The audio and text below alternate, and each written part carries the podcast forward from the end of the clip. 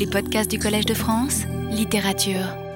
Ben, mardi dernier, euh, après avoir insisté depuis euh, quelques semaines, depuis le début du cours, sur les, difficultés de l'écriture de vie, sur la réprobation euh, de l'écriture de vie, sur ses abus, sur son aporie, et après avoir envisagé quelques tactiques pour détourner ces difficultés, détourner ces condamnations, euh, eh bien, euh, au milieu du cours, j'ai renversé la vapeur parce qu'il m'a semblé que, d'une certaine façon, je faisais fausse route, euh, que nous avions raté un train.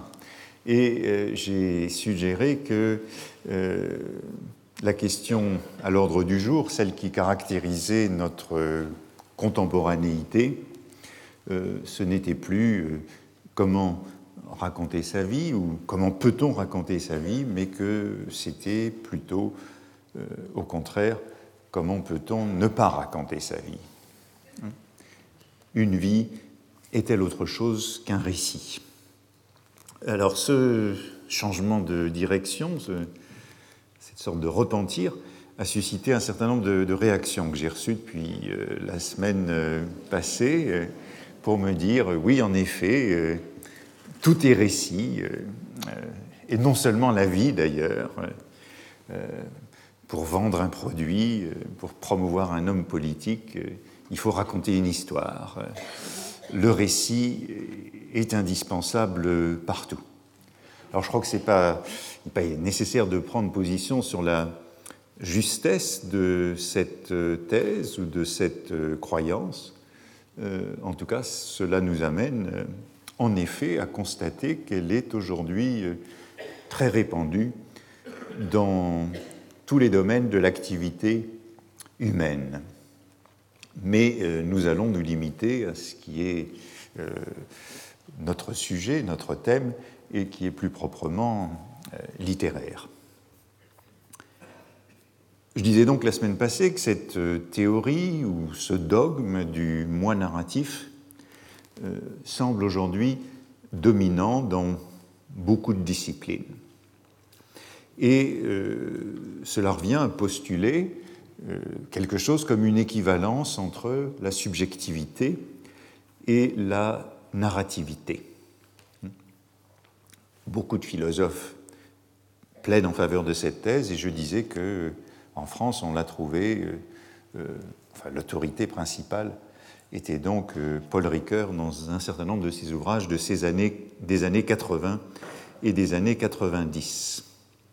Et puis euh, j'ai suggéré, donc avec le, philosophe anglais euh, Galen Strawson, que dans cette théorie du moi narratif, il fallait distinguer deux thèses, une thèse psychologique et une thèse éthique. Et on trouve bien la distinction de ces deux thèses chez Paul Ricoeur, d'ailleurs.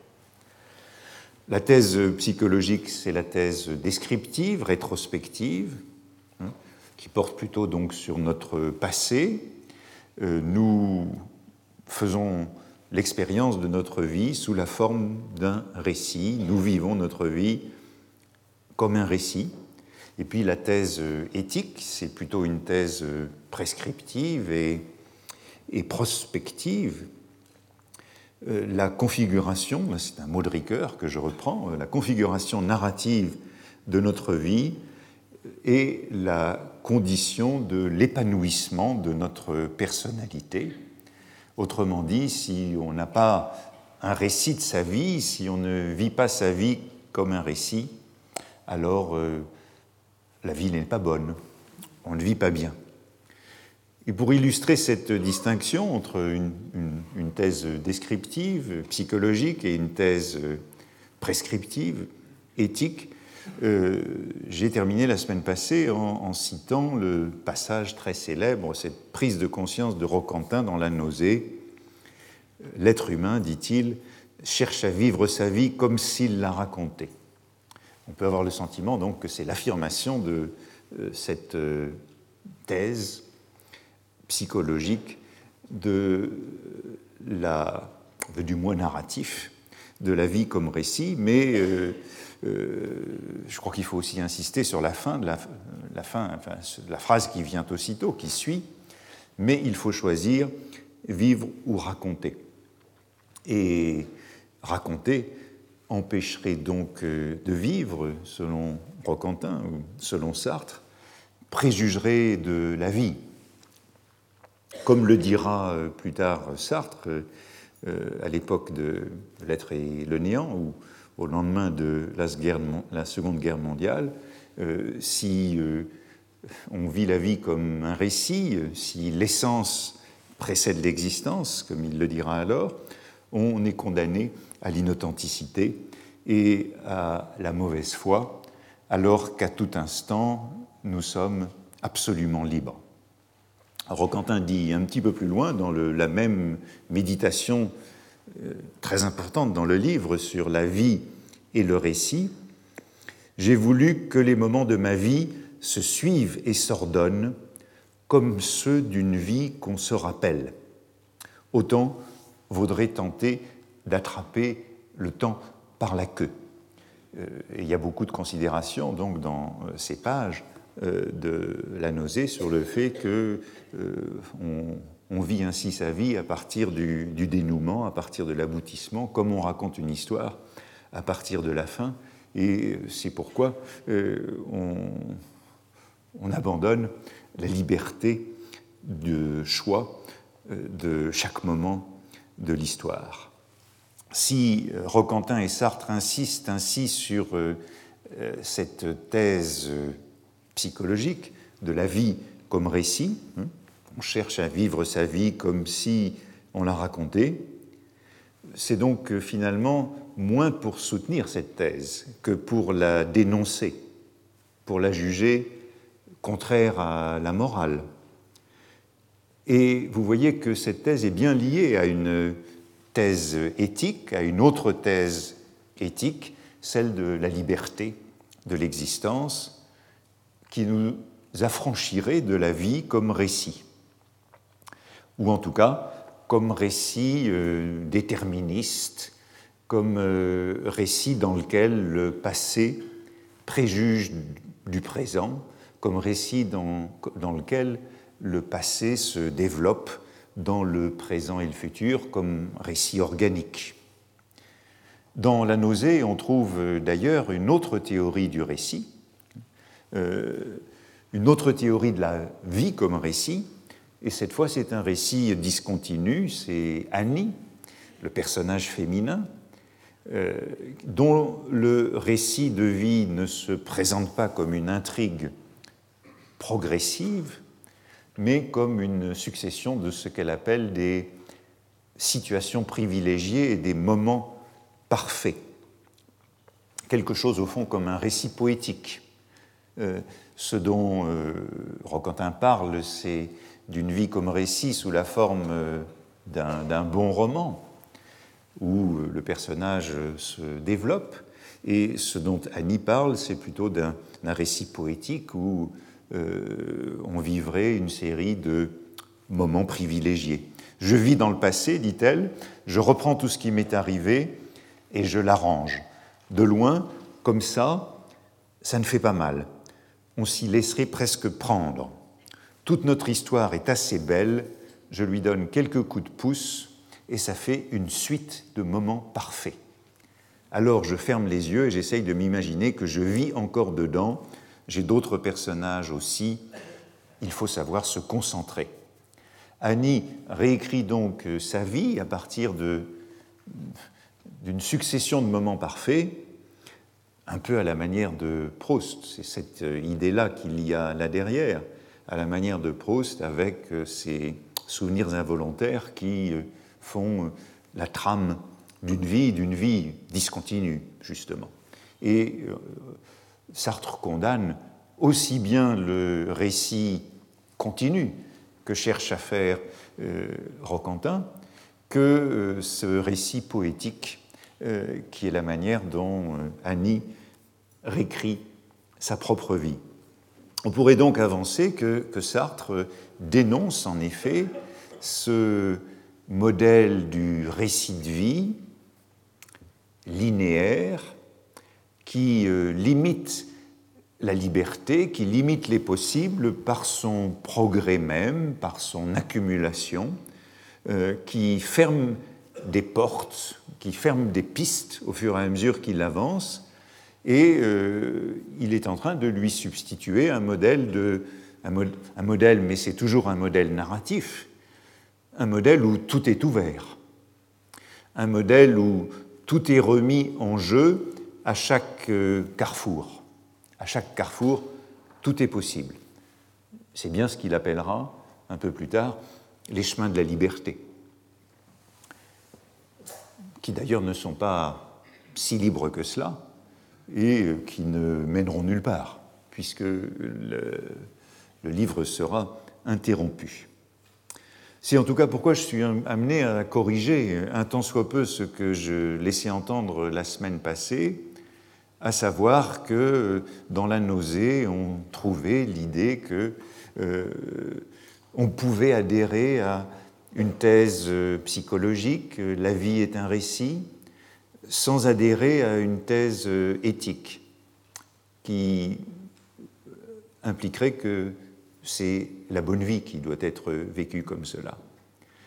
Il me semble que lorsque Sartre décrit la vie comme un récit, eh bien cette thèse psychologique, elle est immédiatement une thèse éthique, puisqu'il condamne ce mode de vie et qu'il nous propose aussitôt une antithèse, une thèse contraire, éthique, qui est celle de la liberté, celle de l'engagement, et que cette, euh, euh, antithèse éthique, eh bien, elle a aussi sa contrepartie euh, psychologique qui définit la vie ni comme roman d'analyse, ni comme roman organique, ni comme récit poétique d'ailleurs, mais justement comme un, roman toujours ouvert, comme ces chemins de la liberté, c'est-à-dire peut-être un roman picaresque, un, roman euh, rocambolesque, un roman à rebondissement, plein euh, d'imprévus, où tout est possible.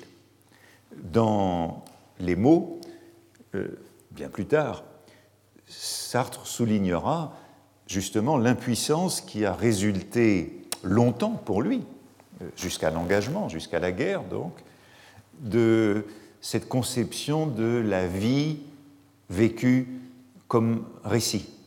Et euh, tous les mots, au fond, reviennent à dénoncer l'illusion de cette vocation de l'écrivain qui conçoit sa vie comme quelque chose qui doit être raconté, à la manière de Roquentin.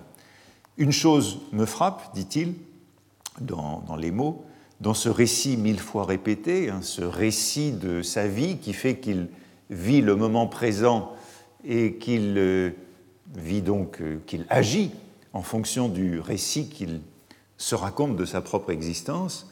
Euh, une chose me frappe dans ce récit mille fois répété, du jour où je vois mon nom sur le journal, au moment où il publie son premier livre, puisque c'est ça le récit qui se raconte, c'est le récit de sa vocation, du jour où je vois mon nom dans le journal, pardon, sur le journal, un ressort se brise. Je suis fini. Je jouis tristement de mon renom, mais je n'écris plus. Les deux dénouements ne font qu'un, que je meure pour naître à la gloire, que la gloire vienne d'abord et me tue, l'appétit d'écrire enveloppe un refus de vivre. L'appétit d'écrire enveloppe un refus de vivre, c'est en somme la formule tout à fait euh, symétrique de celle de Roquentin. Hein. Euh, euh, il faut choisir vivre ou raconter. Euh, l'appétit d'écrire, c'est ce que Sartre décrit comme longtemps chez lui, depuis la toute petite enfance jusqu'au moment de son engagement, donc, comme ce qui l'a empêché de vivre.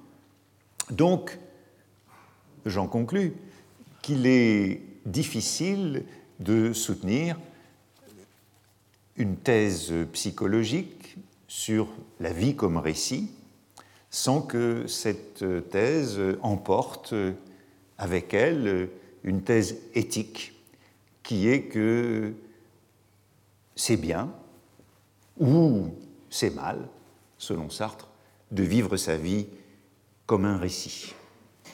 En revanche, il est peut-être moins difficile de défendre la thèse éthique sans, adhérer à la thèse psychologique. Il est moins difficile de défendre la thèse éthique, c'est-à-dire euh, euh,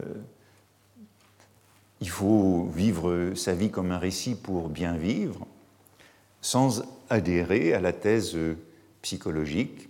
Nous vivons euh, naturellement un récit.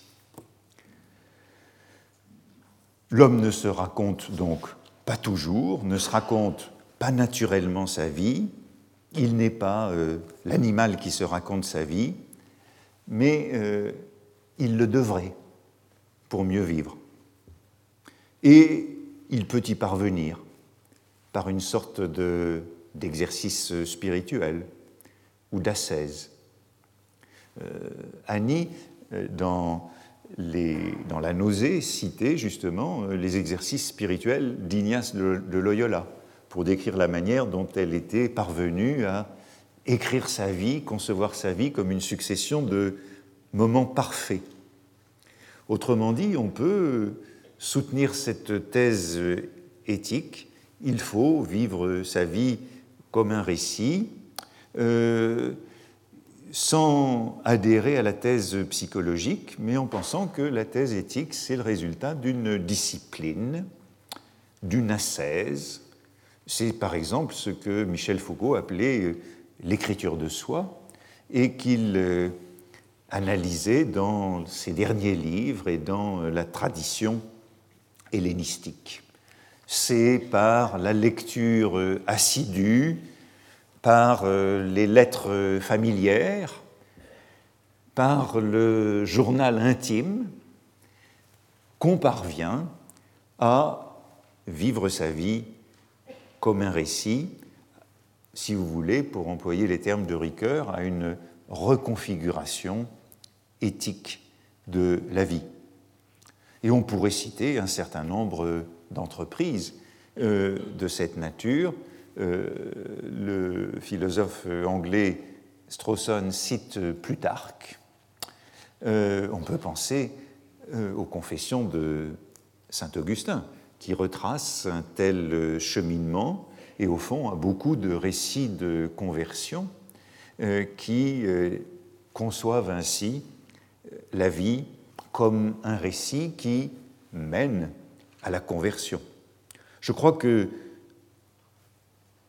on pourrait aussi penser aux moralistes, à toute une tradition morale qui encourage donc au récit de vie comme maîtrise de soi.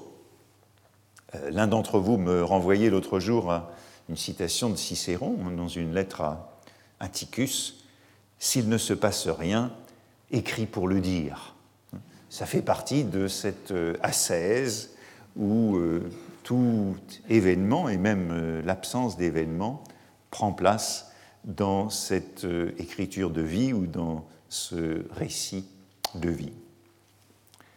Je serais tenté de rapprocher euh, les, deux thèses que je décris, euh, la thèse psychologique, euh, toute vie est un récit, et la thèse éthique, pour bien vivre, il faut concevoir sa vie comme un récit. Je serais tenté de rapprocher ces deux thèses, même si les deux dichotomies ne sont certainement pas superposables, en tout cas entièrement, de la distinction que proposait Paul Ricoeur entre ce qu'il appelait l'identité idem et l'identité ipsé. Il me semble que l'autre jour, euh, Bernard Seff, parlant de Montaigne, a fait référence à cette distinction.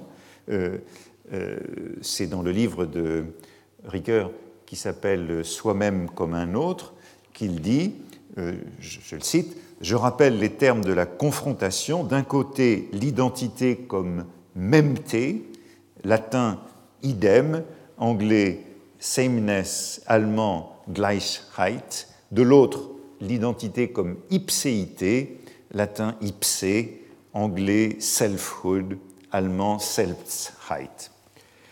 Il y aurait donc une identité idem, memte, sameness, et une identité ipse,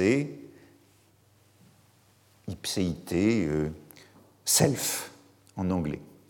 L'identité idem, memte, eh bien, ça c'est en quelque sorte cette identité euh, psychologique, d'ordre psychologique. C'est celle de la permanence temporelle, de la continuité, de l'invariance en moi de quelque chose dans le temps, perçu comme une invariance euh, ontologique.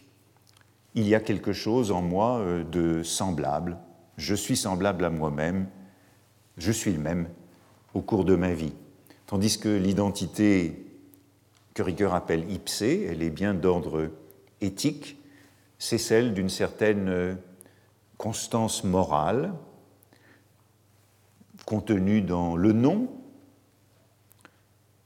avec les responsabilités afférentes à ce nom, c'est celle, euh, dit encore Ricoeur, de la parole donnée, et c'est bien celle qu'on évoquait à propos de Montaigne dans le passé, dans justement dans la discussion avec euh, Bernard Sèvres, même si Montaigne a du mal à croire à ce moi idem, à la même eh bien, il croit à ce moi ipse qui est engagé vis-à-vis de l'autre.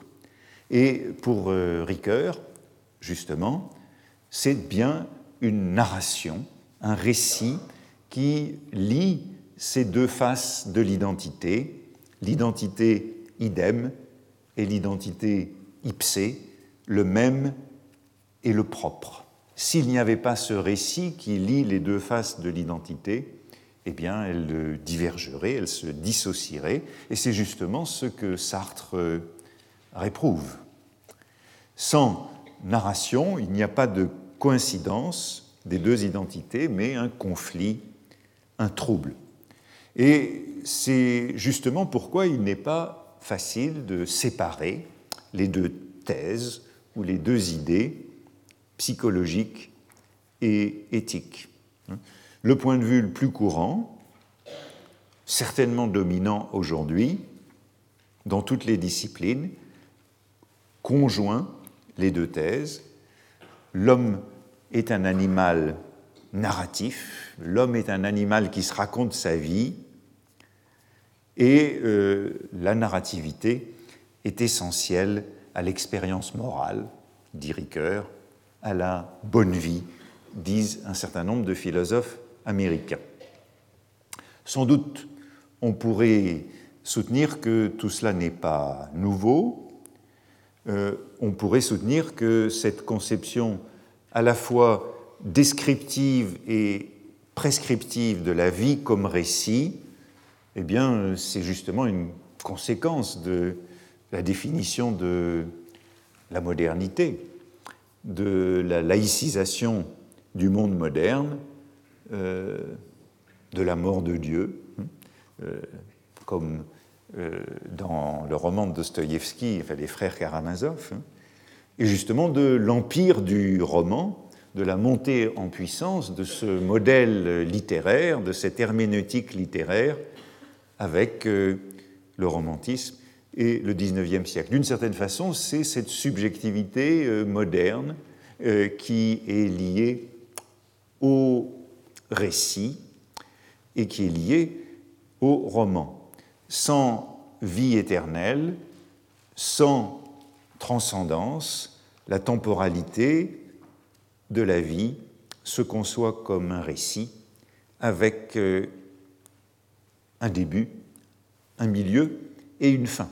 Et si on pense encore aux mots de Sartre, euh, tout le conflit de cette autobiographie, euh, c'est de s'opposer à la vie littéraire conçue comme un substitut de la vie religieuse. Tout, toute cette euh, illusion de la jeunesse et même de la maturité de Sartre jusqu'au moment de l'engagement, c'est cette confusion de la vie littéraire et de la vie religieuse. Euh, je vous cite les, les, toutes dernières pages des mots.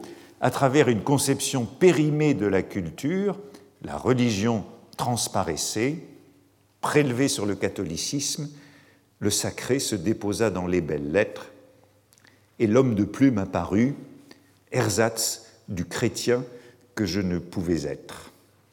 Il y a donc bien un rapport entre cette euh, conception de la vie comme euh, récit, me semble-t-il, et le défaut, l'absence d'une conception euh, rédemptive de la vie à travers un modèle chrétien ou religieux. Il se trouve que par hasard, ces jours-ci, euh, je, lisais le livre de Dominique Fernandez qui s'appelle Ramon et qui est une grosse monographie, euh, biographie de son père, Ramon Fernandez. Voici encore un, un récit de vie, comme ils peuvent nous intéresser dans ce cours. Et tout l'objet de ce récit de vie de Dominique Fernandez, bon, je, digresse un petit moment, mais enfin, c'est justement de s'interroger sur le rapport de l'idem et de l'ipsé, sur euh, la continuité, sur la cohérence de la vie de son père, la cohérence de la collaboration sous l'occupation avec euh, l'activité littéraire à la NRF dans les années 20, l'amitié avec Proust au début des années 20, l'engagement politique euh, au moment euh, jusqu'au 6 février 1934, un engagement politique euh, qui est à gauche et même proche du Parti communiste, pour virer ensuite, à partir de 1936, vers Doriot et le Parti populaire français. Au fond, la question, mais on pourrait dire que c'est presque toujours la question de la biographie, c'est de trouver une cohérence dans euh, ces événements qui ont l'air, euh, en tout cas aléatoires, et dans un cas comme celui-ci, particulièrement contradictoire. Comment euh, l'ami de Proust devient le partisan de Doriot? L'objet du biographe, c'est toujours de rendre une vie cohérente. Justement, c'est ce à quoi Roquentin ne parvient plus avec M. Drolbon lorsqu'il écrit cette biographie Drolbon euh, dans La nausée. Une biographie se distingue d'une chronologie, justement en ceci qu'au lieu de d'énumérer les événements, de les aligner, elle cherche à les inscrire dans la logique d'un récit, de les articuler dans un ordre nécessaire et par là de les expliquer. Alors on peut dire que la démarche est d'autant plus difficile quand il s'agit d'une vie qui a mal tourné, comme celle de Ramon Fernandez, euh, où euh, la question qui est tout le temps posée d'un bout à l'autre, euh, c'est de savoir si au fond, le verre était depuis le début dans le fruit, euh, ou si le dérapage a commencé à un certain moment, euh, et ce qui nous montre bien, encore une fois, euh, qu'on écrit toujours une vie à partir de la fin. C'est Montaigne qui disait que avant, la, avant la mort, avant de savoir comment quelqu'un mourrait, on ne pouvait rien dire d'une vie, puisque c'était le moment qui en était le principal et qui lui donnait sa direction et son sens. En tout cas, dans un livre comme celui-là, peut-être que rien ne pose mieux la difficulté de l'écriture d'une vie que celle de l'écriture de la vie d'un traître ou d'un collaborateur, en l'occurrence, euh, justement dans les termes de Sartre euh, de tout à l'heure, avec euh, tout qui est ouvert à tout moment, ou bien à partir d'un développement organique et narratif. Mais euh, j'arrête cette parenthèse parce que ce n'était pas cela que je voulais trouver chez euh, Ramon Fernandez, mais je voulais plutôt m'arrêter sur le fait que lui-même est l'auteur d'un livre dans les années 20 sur la personnalité de la personnalité. Et c'est pour insister sur le fait que cette conception de la personnalité comme euh, récit, elle ne date pas de la période récente, elle est là, déjà dans un ouvrage comme celui-là. La personnalité dans ce livre de Fernandez n'est pas conçue expressément comme une narrativité, comme une mise en intrigue, comme on dirait aujourd'hui, mais au fond, c'est tout comme Fernandez l'a défini, ce sont les débuts de la phénoménologie, il l'a défini comme la mise en ordre des sentiments et des actes. La personnalité suppose, dit-il, qu'on vive et qu'on pense sa vie à la fois, qu'on mette de la cohérence entre ses sentiments et ses actes. Mise en ordre, mise en cohérence. Et même si la référence narrative n'est donc pas explicite, il me semble que la dimension à la fois descriptive et prescriptive de la notion de cohérence ou d'ordre est évidente. Il n'y a pas de bonne vie sans cohérence, et le modèle de la cohérence entre les sentiments et les actes, le modèle de l'ordre, n'est-il pas l'ordre narratif? Voici ce que dit Fernandez, et je crois qu'on a une conception donc moderne de la personnalité, n'obéir à aucun modèle, n'obéir à aucun modèle, mais par des actes successifs composer une vie qui peut-être un jour et pour les autres fera tableau. Absence de modèle, composition de la vie, composer une vie, et bien sûr, euh, la notion qui est évoquée ici, c'est celle du tableau, non du récit, une vie qui pour les autres fera tableau. Euh, mais, et puis aussi, pour les autres, et non pour soi. On n'est donc pas tout à fait dans la théorie contemporaine de la narrativité, mais la réflexivité et la vie comme composition sont bien les principes qui sont ainsi définis. La vie bonne doit avoir été composée et non pas être simplement déposée. Et je crois que cette vie est bien une vie moderne, au sens où elle est dépourvue d'un modèle. Il n'y a pas de modèle à suivre. Fernandez oppose donc une morale de la composition, qui est une morale de la liberté, à une morale du modèle, du devoir, de la règle, du bien et du mal. Et justement, c'est ce que Mauriac lui reproche. Euh, Mauriac lui répond, pour qu'une vie soit bonne, il ne suffit pas qu'elle soit composée, car après tout, une vie mauvaise peut être tout aussi bien composée.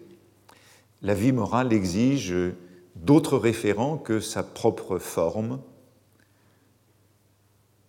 Autrement dit, si le récit est une condition nécessaire de la vie morale, ce n'est pas une condition euh, suffisante.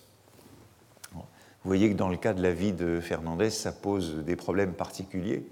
Évidemment, pour son biographe, qui en plus euh, est son fils, que cette conception de la vie qui doit être composée comme un tableau. Mais les références sont littéraires, puisque justement, il parle de vie comme tableau, mais euh, ces exemples sont littéraires et il critique ainsi l'œuvre de Pirandello, parce que chez Pirandello, euh, tout est toujours possible à tout moment, un peu comme chez Sartre, il n'y a pas d'intrigue.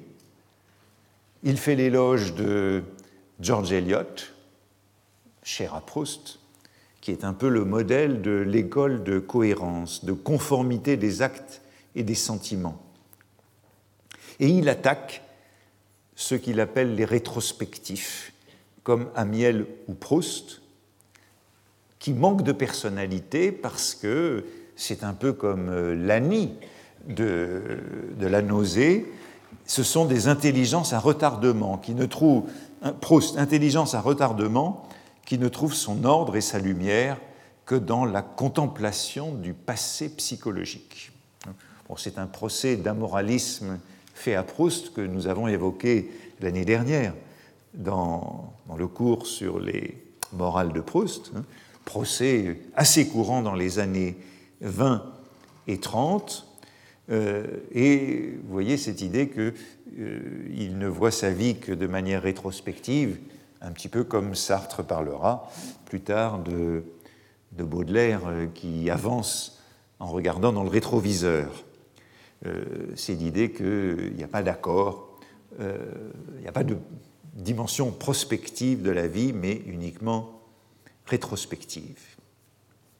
Vous voyez l'idée que la vie se mène comme un récit et que la bonne vie doit être composée, même si c'est celle qui paraît la plus répandue aujourd'hui, elle n'est pas entièrement nouvelle et, me semble-t-il, elle relève de cette euh, herméneutique littéraire euh, qui est ainsi bien décrite où euh, Fernandez choisit dans la littérature quels sont les modèles les plus satisfaisants de cette bonne vie. Alors le philosophe britannique dont je parlais, Strawson, la semaine passée, qui distinguait ces deux thèses, lui pense qu'elles sont toutes les deux fausses, et la thèse psychologique et la thèse éthique. Premièrement, il pense qu'il n'y a pas qu'une seule manière pour l'homme de faire l'expérience de son existence dans le temps, cette manière étant narrative. On peut se penser dans le temps autrement que dans un récit de vie. Et deuxièmement, il euh, estime qu'il y a des vies euh, bonnes qui ne sont pas nécessairement des vies narratives, des vies dont on peut faire un récit. On peut très bien, soutient-il, avoir le sens de soi-même comme d'un ensemble, d'une totalité, sans avoir le sens de soi-même comme de quelque chose de subsistant, comme d'une entité euh, mentale identique dans le temps, continue, un moi continu. On peut, soutient-il, avoir le sens de soi-même, eh bien, comme une, comme une liste, comme une chronologie, comme un curriculum vitae, reconnaissant tous les événements qui nous constituent, mais ne voyant pas dans cette séquence euh, la continuité d'un moi. L'identité personnelle n'exige pas la continuité et la mémoire ne passe pas nécessairement par le récit. Pouvons-nous euh, le suivre jusque-là? Je n'en suis pas absolument convaincu. Souvenons-nous de cette phrase de, Montaigne qui a déjà été citée ici. Moi, à cette heure et moi tantôt, sommes bien deux. Phrase qui met en cause cette euh, identité dans le temps, sommes bien deux. Elle ne conduit pas pourtant Montaigne à se renier. Moi à cette heure et moi tantôt.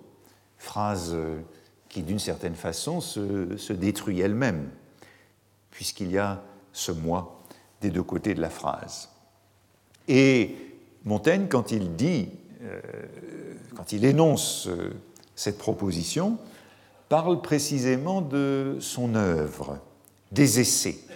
Voici le contexte de cette phrase qui se trouve dans euh, les marges de l'exemplaire de Bordeaux, donc après 1588 et avant sa mort en 1592.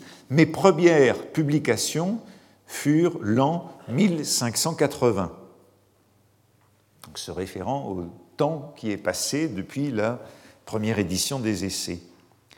Depuis, d'un long trait du temps, je suis envieilli, mais assagi, je ne le suis certes pas d'un pouce.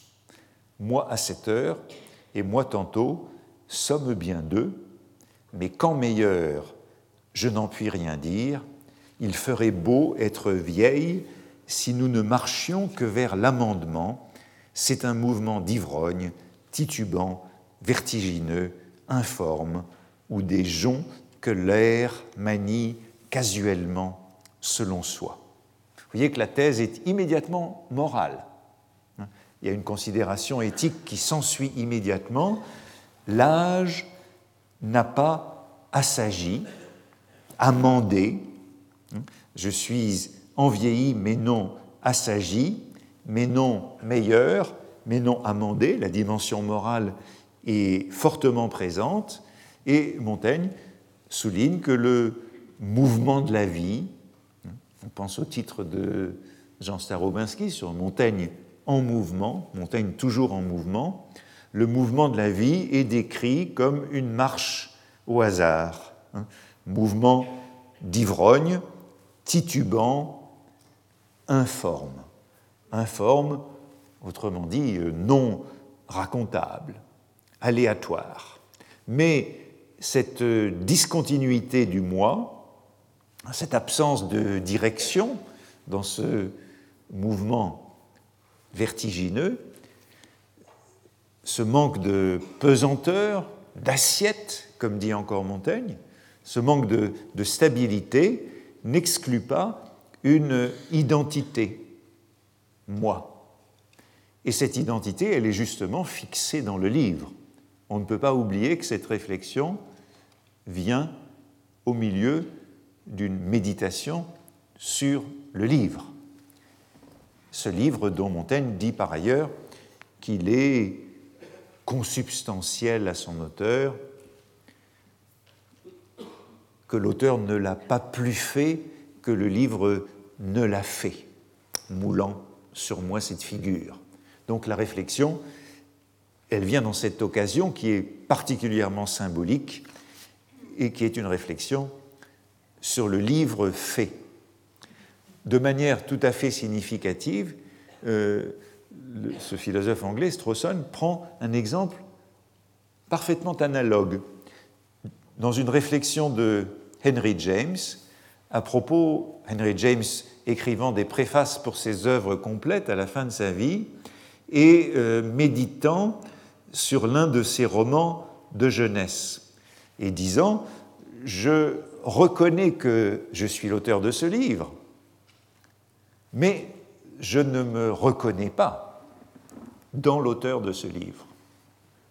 Je sais bien que c'est moi qui l'ai écrit, je ne nie pas ce livre, et pourtant euh, je ne me sens pas la même personne que l'auteur de ce livre.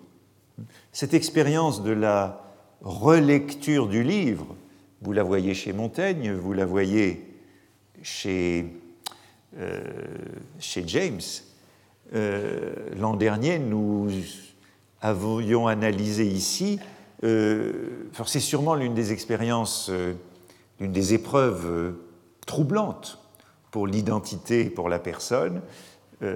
c'est une épreuve de reconnaissance. Et l'an dernier, nous avions analysé ici ce passage d'Albertine disparue, où le narrateur découvre son article dans le Figaro un matin, ne le reconnaît pas, ne se reconnaît pas comme l'auteur de cet article et le lit comme s'il était, euh, était signé par un autre. C'est une scène d'inquiétante familiarité, comme il y en a plusieurs dans la recherche du temps perdu. Ce sont des scènes où on a le sentiment que le narrateur assiste à son absence. Et euh, euh, c'est le moment de sentir un, décalage, un déplacement. Euh, il faut se raconter une histoire, justement. Il faut se raconter une histoire pour se replacer dans la continuité, pour se retrouver dans celui qui écrivit ce livre ou cet article. La question de l'identité de l'individu et celle de la continuité du moi pourraient donc euh, être dissociées. À la cohérence, à la consistance du moi dans un récit organique s'opposent euh, des péripéties, des avatars ou des intermittences, pour parler comme Proust. D'où l'idée euh, qu'il pourrait y avoir euh, deux types d'expériences de soi, deux manières d'être dans le temps, deux genres d'esprit, de caractère ou de tempérament. Et euh, Strawson parle d'êtres diachroniques et d'êtres épisodiques. Il y a les diachroniques et il y a les épisodiques. Aux diachroniques, il, n'oppose pas les synchroniques. Personne n'est synchronique. Comme disait Pascal, comment être entièrement dans le présent. Mais il y a les êtres diachroniques et les êtres épisodiques. Les premiers, diachroniques, se représentent eux-mêmes dans la continuité entre le passé et le présent et le futur, dans le, développement du passé dans le présent et dans le futur comme quelque chose qui subsiste à travers la vie. Et les diachroniques, les êtres diachroniques sont narratifs. Il y a une corrélation très forte entre une conception diachronique de sa vie et une narrativité psychologique ou éthique. Tandis que les autres, ceux qu'il appelle épisodiques, eh bien, ils ne se perçoivent pas dans la continuité, mais dans euh, la discontinuité entre passé et futur, et de manière corollaire, ils n'ont pas une perspective narrative sur le passé. Et sans doute, euh, il n'y a pas de raison de dire, euh, de valoriser les uns par rapport aux autres. Les uns ne sont pas meilleurs que les autres. Cette distinction entre des êtres diachroniques et des êtres épisodiques, il me semble qu'elle est liée en effet à deux types de narrativité. Mais des deux côtés, il s'agit bien de narrativité encore. Une narrativité justement euh, organique du développement, et puis une narrativité euh, épisodique. Euh, cela me fait songer à, de nombreuses controverses sur le genre romanesque entre le roman organique et le roman épisodique. Euh, il y avait une, querelle célèbre des années 1920 entre Paul Bourget et Albert Thibaudet sur le roman, sur la nature de la composition romanesque, justement, et sur le, le, le rapport du roman français et du roman anglais ou du roman russe. Bourget, qui est justement le praticien, le théoricien du roman psychologique, du roman d'analyse, considère que seul le roman français est vraiment composé. Comme disait il y a un moment Ramon Fernandez, le roman, la vie doit être composée comme un tableau, comme un roman. Et il considérait que le roman anglais, le roman russe, George Eliot, justement, ou Dostoïevski, ce n'étaient pas des romans composés. Et il avait l'idée que euh, le roman devait avoir cette composition serrée, euh, au fond, qui est celle de, la princesse de Clèves ou euh, de la tragédie classique, avec un commencement, un milieu et une fin. Alors que dans les romans anglais ou dans les romans russes, euh, il lui semblait qu'il n'y avait ni début, ni milieu, ni fin. Et Thibaudet, contre cette idée du roman, soutenait l'idée que euh, il y avait un roman qui était justement un roman à épisodes, un roman romanesque, souple et libre, disait-il, avec une composition desserrée de temps, d'espace. Et il le décrivait de manière très bergsonienne. Ce roman-là, disait-il, c'est de la vie qui se crée elle-même à travers une succession d'épisodes. Le grand roman, c'est de la vie, je veux dire quelque chose qui change et quelque chose qui dure, quelque chose qui change et quelque chose qui dure, hein, euh, tentant de résoudre ainsi cette euh, contradiction de l'identité et de la continuité. Euh, c'est quelque chose qui change et quelque chose qui dure. Le vrai roman n'est pas composé, il est déposé, déposé à la manière d'une durée vécue qui se gonfle et d'une mémoire qui se forme. Et c'est par là qu'il fait concurrence non seulement à l'état civil, mais à la nature. vous voyez qu'il y a l'opposition euh, entre une vie vécue comme un roman composé et une vie vécue comme un roman euh, déposé. D'un côté, le roman organique, le roman développé, de l'autre, ce roman qui comporte des épisodes, des longueurs, des digressions. Et le modèle pour Thibaudet, c'était euh, l'éducation sentimentale, organisation floue de la durée romanesque. On garde de l'éducation, disait-il, l'image d'une génération humaine qui coule avec sa durée propre, d'une eau qui, en les confondant, emporte des hommes qui passent. Tout le contraire de ce roman construit comme une intrigue bien développée. Vous le voyez, on peut se penser ainsi comme une chose ou une personne toujours identique ou sans quelque chose d'identique dans sa personne. Et peut-être que ce sont justement ces expériences de l'identité que nous trouvons ce n'est sans doute pas un hasard chez les auteurs que nous avons choisis dans ce cours, Montaigne, Stendhal ou Proust, qui sont bien davantage du côté épisodique que du côté organique de l'écriture de la vie. Alors est-ce que cette thèse du récit épisodique, du moi épisodique, de la perception du moi comme une série d'épisodes déliés, est-ce que c'est une vue de l'esprit?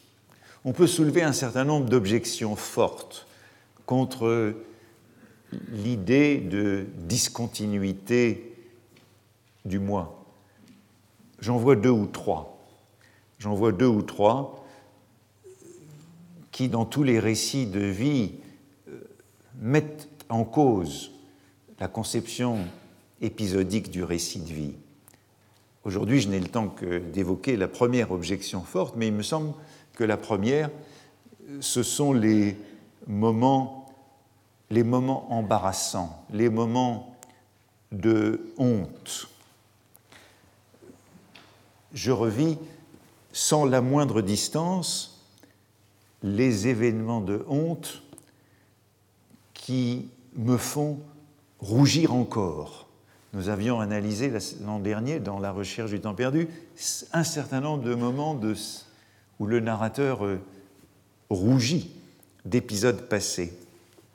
Chacun a en mémoire cette circonstance embarrassante à propos de laquelle l'identification est difficile à éviter. Ce dont je ne parviens pas à ne pas me sentir solidaire dans mon passé, quelque épisodique que je sois, ce sont les moments de honte. je n'insisterai pas sur l'épisode exemplaire de toute la littérature de cette honte comme euh, preuve de la continuité du moi, euh, c'est le passage du vol du ruban euh, dans les confessions de Rousseau, où tout le passage est construit justement sur l'absence de passage des années. Les années ne sont pas passées. Hein. Euh, à propos de ce vol du ruban, c'est comme si la honte arrêtait le temps.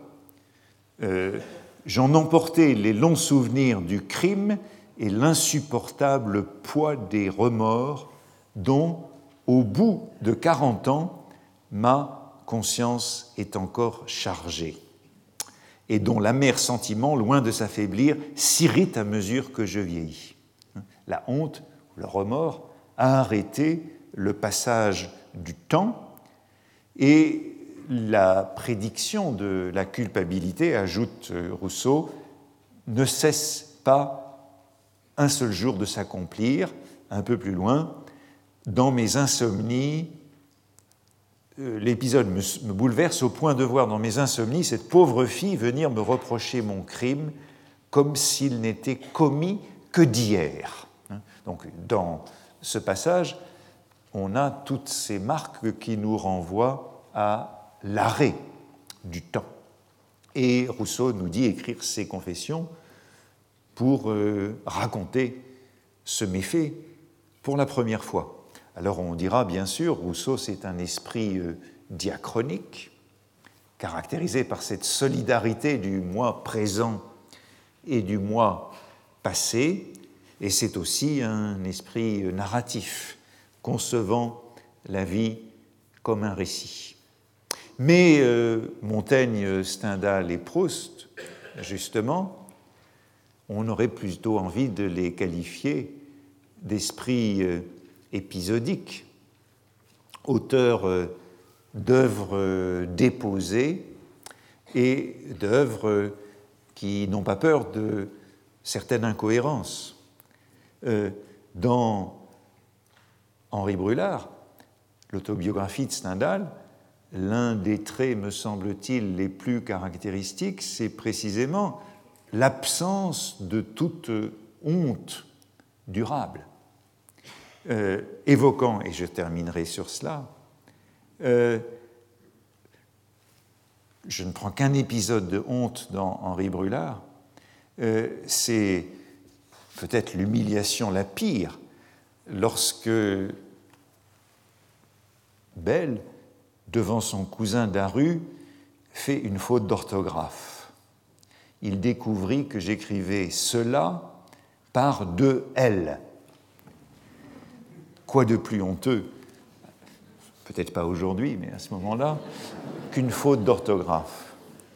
Et suit un long passage, mais Stendhal insiste bien sur le fait que la honte a été bue.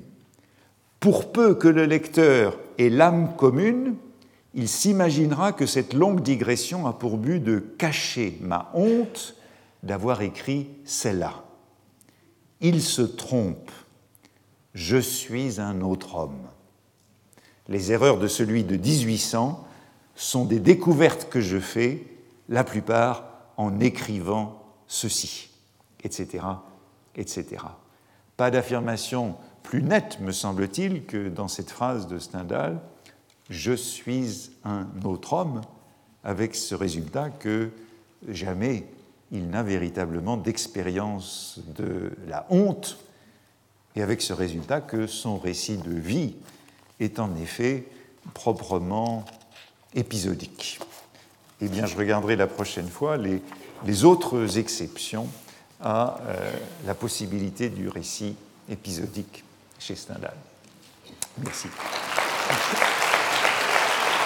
Retrouvez tous les podcasts du Collège de France sur www.collège-de-france.fr.